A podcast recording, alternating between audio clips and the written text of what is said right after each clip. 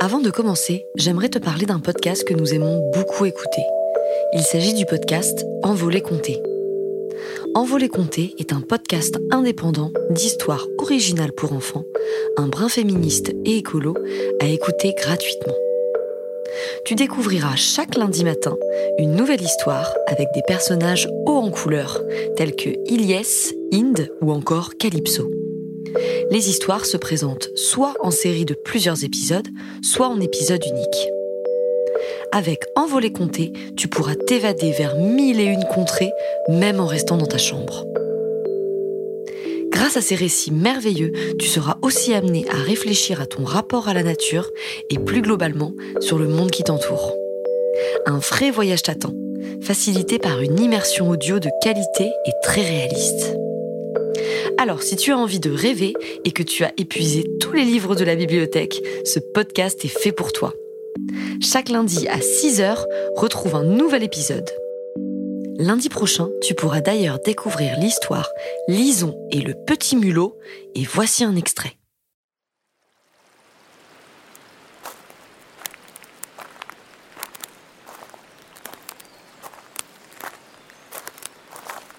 À l'abri d'un grand arbre, au beau milieu d'une clairière, est caché un secret. Lison va tout faire pour le découvrir. Et pour cela, un tout petit animal va lui venir en aide. Est-ce que tu as reconnu ce cri? Eh oui, c'est un mulot. Il est le gardien des souvenirs enfouis dans la forêt. Et il t'attend dans une nouvelle histoire des envolées comptées.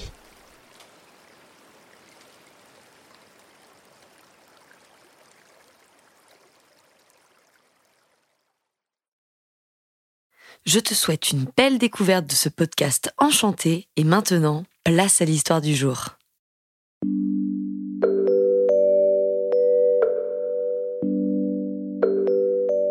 Bonjour les enfants et bienvenue dans mes premières histoires. Ici, tout le monde est mis à l'honneur et personne n'est mis de côté. Ici, vous êtes en sécurité. Alors maintenant, place à l'histoire.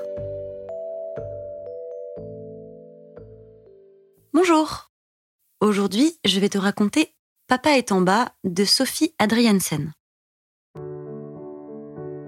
Chapitre 1 Ça a commencé comme ça. Ça a commencé par le foot.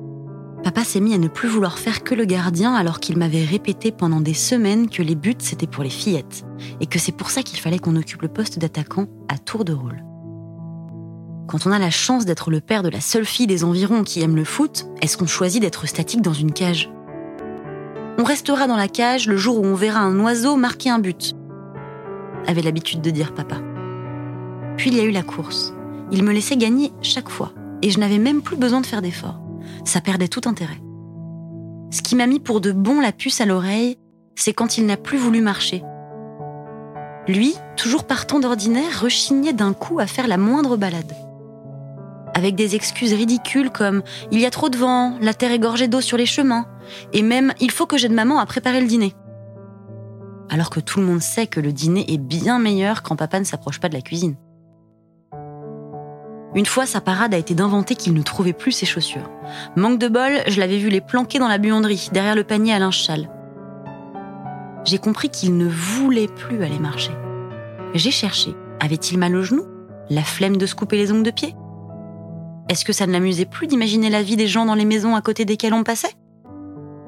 Et alors que j'envisageais ces explications rationnelles, il m'est venu l'idée que peut-être papa ne pouvait plus aller marcher. L'idée s'est transformée en révélation, de celle qui vous frappe et qui vous laisse à terre. Car c'est exactement ce qui s'est produit ce jour-là. Cette révélation était si forte, si intense, si écrasante que j'ai senti mes jambes flageoler et que j'ai dû m'asseoir au sol j'ai senti flageoler mes jambes à moi. Mais ce que je venais de réaliser concernait les jambes de papa. J'ai alors repassé le film des dernières semaines comme si j'étais au cinéma. Le foot, la course, les balades et les excuses bidons, mais pas seulement. Depuis quelque temps, papa se tenait à la rampe pour grimper l'escalier qui mène aux chambres. Il le montait plus lentement aussi. Et puis, il se déplaçait moins. Il trouvait toujours un prétexte pour ne pas se lever de table.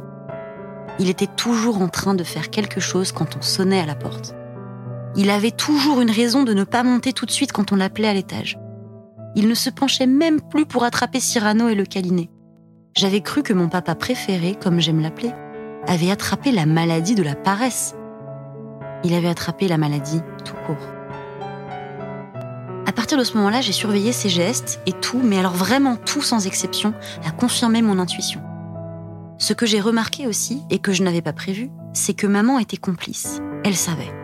Obligée, sinon elle aurait fini par râler que papa ne débarrasse plus la table, qu'il ne vienne plus ouvrir la porte ou qu'il ne monte pas plus rapidement à l'étage quand elle a besoin de lui. Alors c'est à maman que j'en ai parlé. Au foot, on appelle ça dribbler, contourner l'obstacle pour mieux atteindre son but. Et mon but dans ce cas précis, c'était la vérité.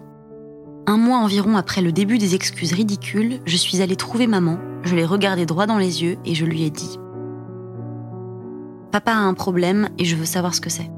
Et ce n'était pas une question.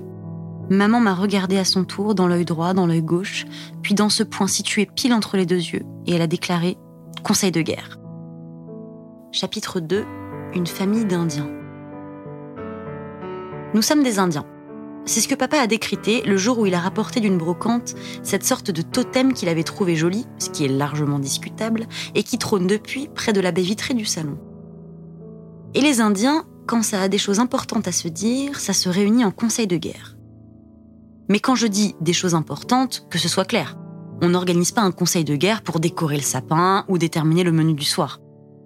Des conseils de guerre, c'est bien simple, j'en ai connu trois quand on a mis mamie, la maman de maman, en maison de retraite. Lorsqu'il a été question que je redouble ma grande section de maternelle, il faut savoir que j'étais entrée à la petite école à seulement deux ans. Et pour baptiser Cyrano. Si on en organisait un quatrième, c'est que la situation devait être grave. Elle l'était. Papa était allé voir un médecin qui avait confirmé la maladie. Ou plutôt, il l'avait annoncé. Ce qu'il avait confirmé, c'était les difficultés à se mouvoir et à se déplacer. Alors il t'a donné un traitement? Des médicaments? Tu seras guéri quand? L'ai-je pressé? Après tout, le rôle d'un docteur, c'est de faire en sorte que ça aille mieux. C'est maman qui a répondu. Ton père a une maladie orpheline. Orpheline? Ai-je répété. Comme Mémé Mara, la dame qui tient l'épicerie café à l'entrée du village? Ou comme Jean, le meilleur copain que papa avait quand il était enfant? Et qui est parti vivre aux îles Fidji, à l'autre bout du monde J'ai hésité à faire une blague sur ces maladies abandonnées comme de pauvres chaussettes dépareillées restées au fond de la machine à laver, mais j'ai bien senti que ce n'était pas le moment. Oui, orpheline. On ne sait pas d'où elle vient, on ne sait pas pourquoi ton père l'a, et on ne sait pas comment la guérir non plus. Précisait maman. On ne sait rien alors Si, est intervenu mon père. On sait que la progression est inévitable. Après les jambes, ça va gagner les muscles des bras et de tout le corps. Le visage en dernier. Il n'y a que les yeux qui ne sont pas atteints. Mais on peut vivre avec juste les yeux qui fonctionnent? Ai-je demandé, affolée. J'ai imaginé papa le corps recouvert de bandelettes comme les momies de mon livre sur les Égyptiens, immobile, me faisant un clin d'œil. Le film d'horreur. Donc, quand tu seras vieux, tu ne pourras plus bouger? L'ai-je encore questionné en tentant désespérément de chasser de mon esprit cette vision de sarcophage. Papa a regardé maman longuement. On lui dit l'a-t-il interrogé. J'ai soudain eu très peur. Maman a hoché la tête. Ce sera sans doute avant que je sois vieux, a déclaré papa. La progression est rapide. Je ne sais pas où je serai d'ici deux ans. J'étais assise, heureusement parce que le sol venait de s'effondrer sous mes pieds chapitre 3 Des chiffres et des crêpes. Mes parents sont dans la comptabilité, tous les deux. C'est d'ailleurs comme ça qu'ils se sont rencontrés quand ils faisaient leurs études. Ce qui est particulier, c'est qu'ils travaillent à la maison. Ils s'occupent des comptes de plein de commerçants, d'artisans et même de quelques petites entreprises. Avec des parents comme ça, interdiction d'être mauvais en maths. Ça tombe bien, à l'école, c'est ma matière favorite après le sport. On habite à la campagne, dans une maison entourée d'arbres et de verdure. Notre jardin est si vaste qu'on ne l'appelle pas jardin, on dit simplement dehors. On y trouve un petit bois, un étang, plein d'arbres fruitiers et de la place pour l'équivalent de deux terrains de foot. Avoir ses deux parents constamment ou presque à la maison, ça a des avantages. Par exemple, après l'école, à l'heure où les autres parents sont encore au bureau, papa peut improviser un match de foot rien que pour nous deux. Et maman peut se lancer dans la préparation de crêpes qui embaumeront la maison. Dans ma famille, on aime bien manger, en particulier papa et moi. Heureusement pour nous, maman est plutôt forte en cuisine. Mais avoir ses deux parents constamment ou presque à la maison, ça a aussi des inconvénients. Comme ils font le même métier, ils enfreignent parfois la règle d'or, interdiction de parler boulot à table. Et puis, papa et maman ne peuvent pas quitter leur travail pour rentrer chez eux. Résultat, ils arrivent qu'ils passent une partie du samedi et du dimanche scotchés à leur ordinateur. Et moi, même si je sais faire des crêpes, je n'ai pas encore le droit de toucher aux plaques de cuisson toute seule. Dans ma famille, la nourriture est très importante. Et parmi les événements qu'on ne raterait pour rien au monde, il y a la chandeleur. La dernière fois, maman avait préparé les deux plus monstrueuses piles de crêpes jamais imaginées. Une pile de crêpes normale pour le dessert et une pile de crêpes à la farine de blé noir pour le salé. Quand on s'est installé pour dîner, la table était recouverte de tous les ingrédients possibles et imaginables. Dans des coupelles, tranches de jambon et aiguillettes de poulet, gruyère râpée et des de reblochons, tomates en rondelles et champignons émincés, et aussi la boîte de sucre en poudre, celle de sucre glace, le pot de pâte à tartiner aux noisettes, celui de miel, de la confiture de fraises et d'abricots, du chocolat en poudre et en tablette, des citrons à presser, du beurre à tartiner, des bananes à trancher, de quoi faire une orgie. Ce que nous n'avons pas manqué de faire. Pas moins de trois galettes salées chacun avant de passer au sucré. Les crêpes dessert, on les a même coupées en deux pour pouvoir goûter plus de garniture. Cyrano a lui aussi eu sa part. Trois lamelles de galettes nature, c'est ce qu'il préfère. Le dîner terminé, on a fait notre habituel concours de gros ventre. Papa a gagné haut la main. Ça me rappelle une fois avec Jean où on avait mangé une choucroute tellement énorme que... a-t-il commencé? Oh, mais ce serait trop long à raconter. Comme il restait des crêpes, maman a décidé du dessert du lendemain, un gâteau de crêpes à la compote de pommes. On n'avait pas fini de digérer qu'on se léchait les babines à nouveau. Papa et maman m'ont souvent raconté que mes premières dents ont poussé quand j'avais 4 mois, ce qui est très tôt pour un bébé d'après ce que j'ai compris. Quatre d'un coup en plus, deux en haut et deux en bas. Papa conclut toujours l'histoire en disant que c'est comme ça qu'il a su que j'étais vraiment sa fille. En tout cas, je mords la vie à pleines dents. Chapitre 4 La chaise à grande vitesse. Papa a de plus en plus de difficultés à marcher. Alors on lui a trouvé un fauteuil roulant. C'est un fauteuil motorisé. Il ne fait pas de bruit, on l'entend à peine arriver. Et avec ça, papa va partout à la vitesse de l'éclair. Dehors ou au rez-de-chaussée de la maison. C'est assez perturbant. Il était lent comme un escargot, désormais il se déplace aussi rapidement qu'un guépard.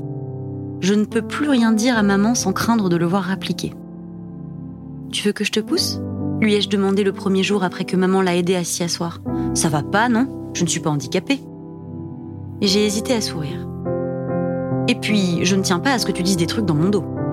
Cette fois, je n'ai pas pu me retenir, j'ai ri. Étrangement, papa paraît en meilleure forme depuis qu'il a son fauteuil. Le fauteuil fait oublier la lenteur, les maladresses, les glissades et les chutes. Il fait oublier les pieds qui se tordent et les jambes qui ne répondent plus. Papa l'appelle sa CGV, sa chaise à grande vitesse. Elle remplace désormais son fauteuil de bureau et son siège à table. Au petit déjeuner, dans la journée ou quand je rentre de l'école, j'ai un papa tout à fait comme les autres, drôle et mobile. Absolument pas malade. Puis vient l'heure du coucher. Papa se fatigue plus vite qu'avant. Aussitôt le dîner achevé, il monte dormir. Maman doit l'aider. L'ascension de l'escalier dure si longtemps. Chaque marche demande plusieurs minutes d'effort. Je ne veux pas voir ça. Pour y échapper, j'ai trouvé un truc. Je m'enferme dans ma chambre. Papa toque en passant et j'ouvre la porte pour lui dire bonne nuit. Lui, déjà fatigué et totalement épuisé après sa montée des marches, comme il dit en battant des cils façon sarlette de cinéma. Cannes est pourtant à plusieurs centaines de kilomètres d'ici. Mais parfois, je ne suis pas assez rapide et je suis encore en bas quand papa et maman entament l'ascension. Ma stratégie dans ce cas, c'est de filer dehors et de faire deux fois le tour de l'étang en courant. Quand je reviens, essoufflé et en sueur, papa est arrivé à destination et moi, je parviens un peu à oublier que le temps que j'ai mis à courir tout ça, papa l'a passé à monter 16 petites marches de rien du tout. Une main sur la rampe et l'autre sur l'avant-bras de maman. Chapitre 5 Le premier conseil de guerre. Parfois, je m'amuse à imaginer le tout premier conseil de guerre avant que le concept existe, avant que papa ait trouvé le totem, avant que je sois là. On n'a qu'à l'appeler Germaine, aurait dit papa en souriant. Germaine? Se serait indignée maman, très sérieusement. Pas question. Pourquoi pas Gertrude tant qu'on y est? Gertrude, comme ta tante Oui, si tu veux jouer au pire prénom possible pour notre bébé, Gertrude se défend. Si on choisit ça, est-ce qu'elle naîtra avec des dents de travers, un nez tordu et un chignon gris comme ta tante? Bien sûr aurait raillé maman. Et est-ce qu'elle sentira aussi mauvais des pieds? Évidemment, ça va avec le prénom. Alors elle sentira aussi mauvais de la bouche? Non. Ouf Papa aurait fait semblant d'être soulagé. Elle sentira pire, se serait exclamé maman. Alors non, il faut qu'on trouve autre chose pour notre Mirabelle. C'est bien ça, elle est grande comme une Mirabelle, là. Oui, c'est ce qu'a dit le docteur. C'est mignon, Mirabelle, tu ne trouves pas? Pour une blonde, pourquoi pas? Mais avec tes cheveux bruns et ma tignasse brune, elle ne risque pas d'être blonde. Dommage, j'aime bien l'idée d'un prénom fruit. Prune, tu en penses quoi? Aurait proposé papa. Bof, aurait dit maman. Je pense qu'on peut trouver mieux. Qu'est-ce qu'il y a comme fruits jolis de petite taille? Les cerises, les olives. Cerises Olivia Tu es certaine que c'est une fille? Le docteur n'a rien confirmé. Oui, certaine, je le sais, je le sens. Maman aurait gagné à deux reprises. C'est bien une fille qui est arrivée. Moi. Et on m'a appelée Olivia plutôt que Cerise. Chapitre 6 J'ai la tartiflette.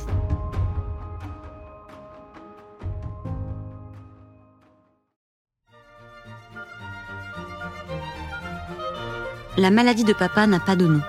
Enfin, je pense bien qu'elle en a un et que papa et maman le connaissent, mais ils ne veulent pas me le dire.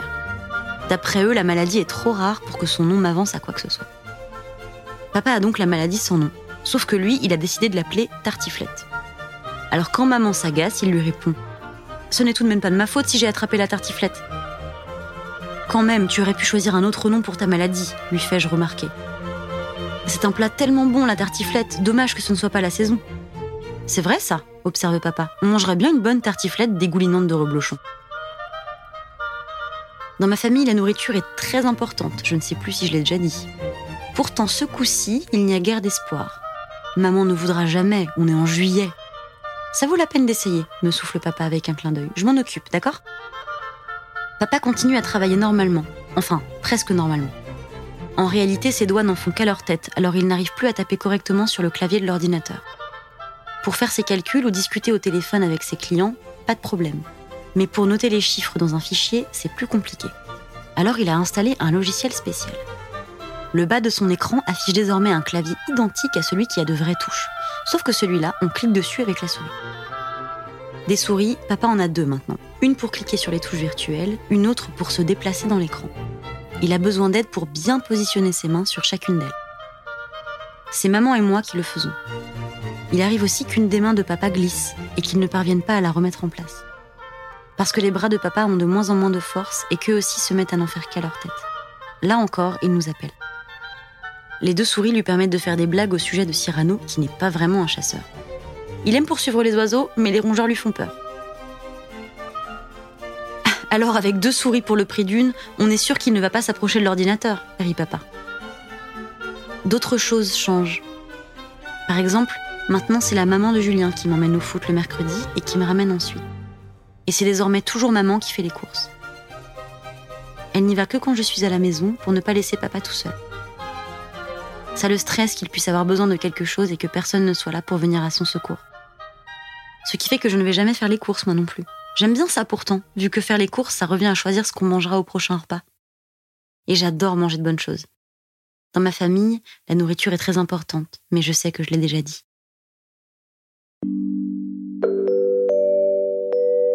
Et voilà, c'est la fin de cette histoire. J'espère qu'elle vous a plu.